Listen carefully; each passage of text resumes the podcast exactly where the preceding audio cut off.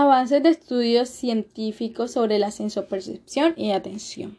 Considero relevante sobre la percepción que ofrece García Alveda del 2017, quien la considera mediatizada por determinados procesos de inferencia, al aplicar a ella un sujeto de información que ya posee.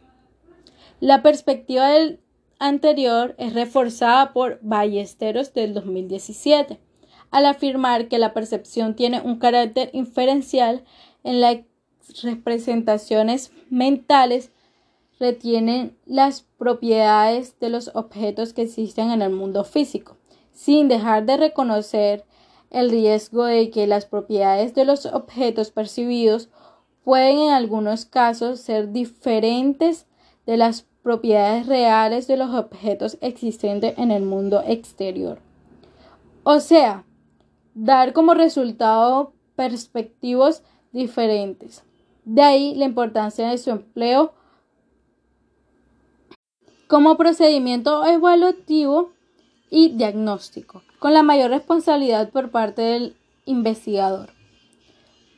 Como asegura la misma autora, la percepción está mediada por la flexibilidad y capacidad del sujeto para reconocer todo tipo de de objetos y formas presentes en este mundo exterior.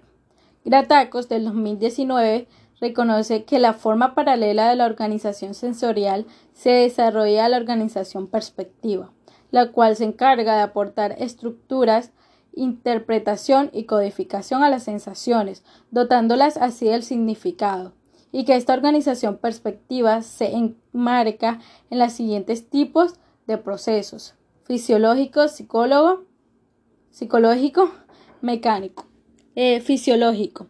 Se encarga de modular la cualidad de receptores sensoriales según el estado de la persona, su edad.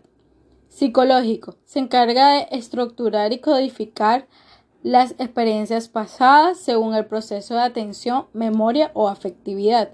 Mecánico. Se encarga de interpretar la intensidad de los estímulos según las condiciones físicas del medio. Es necesario tener en cuenta la influencia de estos procesos a la hora de realizar una evaluación diagnóstica. Como parte de una investigación educacional, se puede inferir de, lo tratado hasta aquí. El estrecho vínculo entre ambos procesos psíquicos, por lo que se rectifica que mientras la sensación se centra en las experiencias inmediatas y básicas generadas por estímulos aislados simples, la percepción va en primera instancia y la interpretación, codificación y organización de los datos que aporta la sensación Cornejo del 2015. O sea, como explica Gratacos, del 2019, la sensación se realiza a través de los órganos corporales y la percepción mediante los mecanismos cerebrales.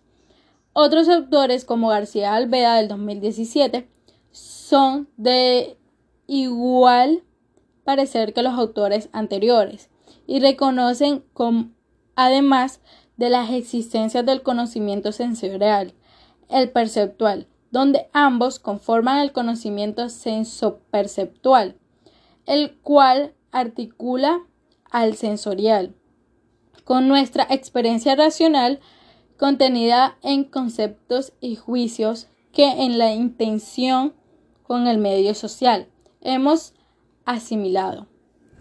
En la realidad solo pueden ambos procesos ser separados para su estudio teóricamente, haciendo uso de ello el método del nivel teórico y tránsito de lo abstracto y lo concreto, el cual permite aislar en las teorías de proceso que en la práctica transcurren intrínsecamente inseparables, como parte de una